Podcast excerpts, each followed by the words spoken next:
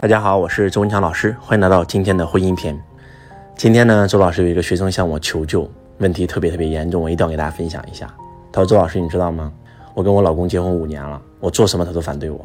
我去工作，他反对我；我去学习，他反对我；我去跟闺蜜玩，他反对我，然后打我、家暴。我想离婚，他要拿刀杀我全家，威胁我。”所以到最后没有办法，只能跟他一起继续过。但是我很痛苦，我现在真的已经不想活了，我到崩溃的边缘，我要跳楼，我要自杀。就这种事件呢，在周老师生命当中出现过蛮多回。因为周老师的世界很大，周老师生命会见到很多很多的人。俗话讲得好，读万卷书不如行万里路，行万里路不如阅人无数。人与人到最后比的就是认知。你的财富永远不会超过你的认知，你的财富其实就是你认知的变现。没有观世界何来世界观？没有观人生何来人生观？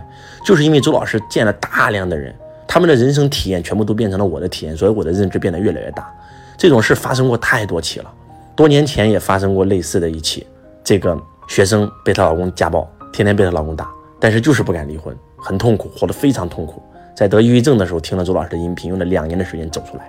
很多人可能说，那你看男人都有问题，我跟你讲第三期，你们就不会说男人有问题了。就在去年，我开这个西藏信仰游学的时候，我一个学生，他是一个男性的企业家，他生意做得还不错，一年大概有两千多万的产值，在一个三四线城市已经算不错了。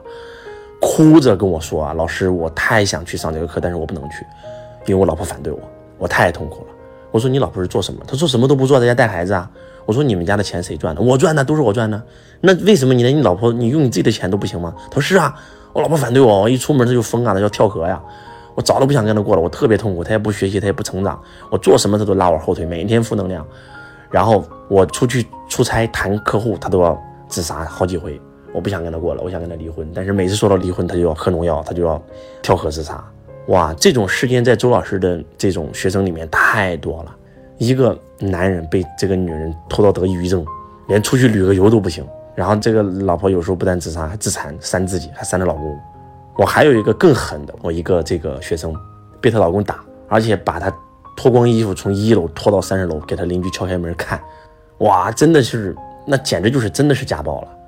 那为什么他们不懂得用法律的武器来保护自己呢？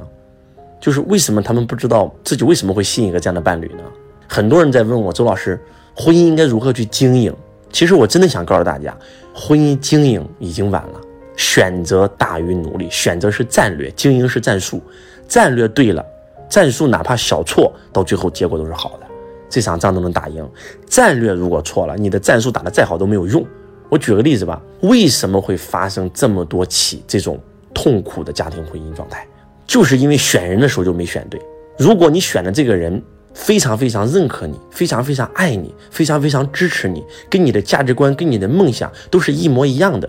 你创业他支持你，你学习他支持你，你的家里怎么还会出现这样的问题呢？所以选择大于努力。那我们应该如何去选择我们的婚姻呢？第一，我们一定要选择灵魂体的爱，两个人一定是相互相爱的啊，不是头脑层面的爱，更不是物质体的爱，也不是情绪体的爱。周老师讲过生命四重体嘛，物质体，你看到这个人长得比较漂亮。所以你起生理反应了，这叫物质体，这叫受欲。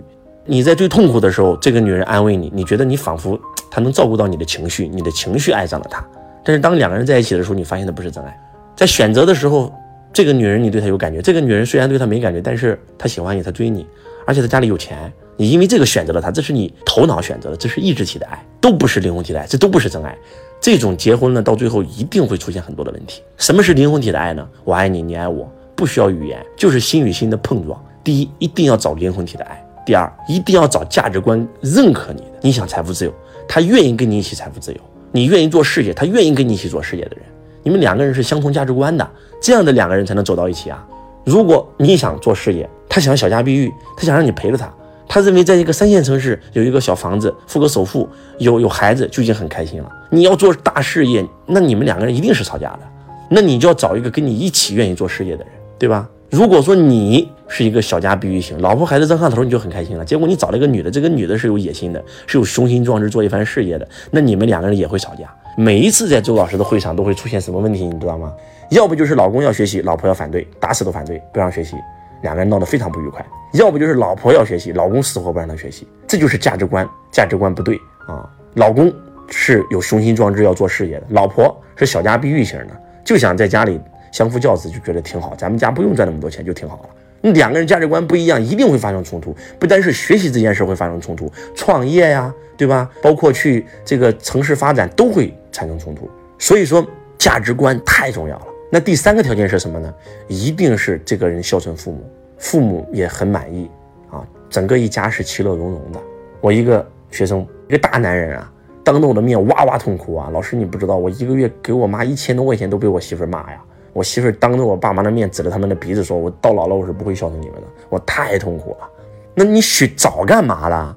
你选的时候为什么不选一个，对吧？第一是百分之百爱你，相互相爱；第二是价值观一致的；第三是百分之百孝顺老人的人呢？那当然了，有人又问我了，老师，那我已经选错了怎么办呢？其实选错了，说实话啊，想。通过后天的经营来去改变是非常难的。周老师只能给你两条建议：第一条，提升自己。我是一切问题的根源，爱是一切问题的答案。我们通过提升自己来感化它，来引领它，来提升它。我们全力以赴，想方设法来度化它。但是如果做不到，我觉得你要选择断舍离。真的，有时候，有时候，就是放过对方，其实也是放过自己，也是放过彼此。不要给我找借口、找理由，什么啊啊！离了婚以后，孩子会不会这个有有影响啊？我告诉你，你不离婚，天天两个人要打要杀要闹的，要上吊得抑郁症的，这个对孩子的摧残远远比单亲对孩子的摧残更大。也不要说，哎呀，他不同意啊，这样那样，沟通，心平气和的沟通。今天是法治社会，对吧？走法律程序也是可以的嘛。但是不要在一起凑合了，真的太痛苦了。凑合到最后的结果真的是。两个人一起下地狱都不提升嘛？可能这个话说的有点过分啊，因为咱们中国的老传统是宁拆一座庙不拆一座婚。但是周老师是发自内心的想让你们好。有时候真的就是夫妻两个人的吵架，不是对方坏，你知道吗？你看刚才周老师讲的这几个真实的案例，这个男的打这个女人家暴，这个女人打这个男人家暴，就这么说吧。周老师有时候特别想，为啥不让那个打女人那个男人？跟打男人那个女人两个人应该结合在一起，两个人相互打对打就完事儿了啊。那两个不打的应该在一起，对吧？那个老公要来学习，老婆反对；老婆要学习，老公反对，这两个人也是走差了，对不对？应该是怎么样呢？应该是都要学习的这两个人结合在一起，这两个人都想做事业嘛，都想把自己的经营生活经营的更好嘛，这两个人在一起。组合组成家庭，而那两个都不愿意学习的人就应该组成一个家庭。我们小家碧玉，我们老婆孩子热炕头，我们在一个四线城市有一个自己的小房子就挺开心啊，胸无大志，我们就觉得这样的过小生活挺好，这才完美呀，对不对？那我们都知道遇见未知的自己的张德芬老师，他有三段感情啊，三段婚姻啊，但是到最后选择了自己的最爱，不是说离婚了婚姻就失败了，大家千万不要有这个想法。但是当然了，周老师也不是劝大家离婚的意思啊。周老师的意思是在选择的时候一定要选对，这是第一。选错了怎么办？通过学习自己、提升自己，来去感化对方，来去提升对方，来去想方设法让自己的价值观彼此一致。如果能调到一致，能拯救，那肯定更好啊，对不对？如果通过自己的学习唤醒了对方，那肯定更好嘛。但是如果实在不行的时候，都已经到了要杀人、要打、要杀这种地步了，说实话，我觉得还是要放手，就。真的是发自内心的爱大家，我才敢录这一篇，我才敢说这样的话。因为真的看到了太多太多的这种家庭这种矛盾产生的这种后遗症，真的太大了啊！男人是天，女人是地，男人是阳，女人是阴。我们的父母，我们的孩子，都生活在场的中间的这个人，天跟地天天打架，你说生活在中间场这个人会发生什么事情？真的是。很多很多的这种孩子将来出现问题，父母这个健康出现问题，其实都是跟跟这两个人是有关系的，真的是这样的。所以中国咱们是有一句俗话嘛，“家和万事兴”嘛，就家都不和了，那这个家族一定是往下走。所以希望大家真的能够收到周老师这份爱，能够真真正正的，有时候要给自己做一个决定，有时候真的要反思一下，为什么我会过成这样？为什么我吸引了一个？这个施暴者进入我的生命当中，当你自己提升了，这个问题有可能就消失了；当你自己提升了，另一半有可能也会被你影响。但是如果你不提升，那你换再多的男人也没有用，你换再多的女人都没有用。所以，希望今天周老师的分享能够唤醒更多的人。我是周文强老师，我爱你，如同爱自己。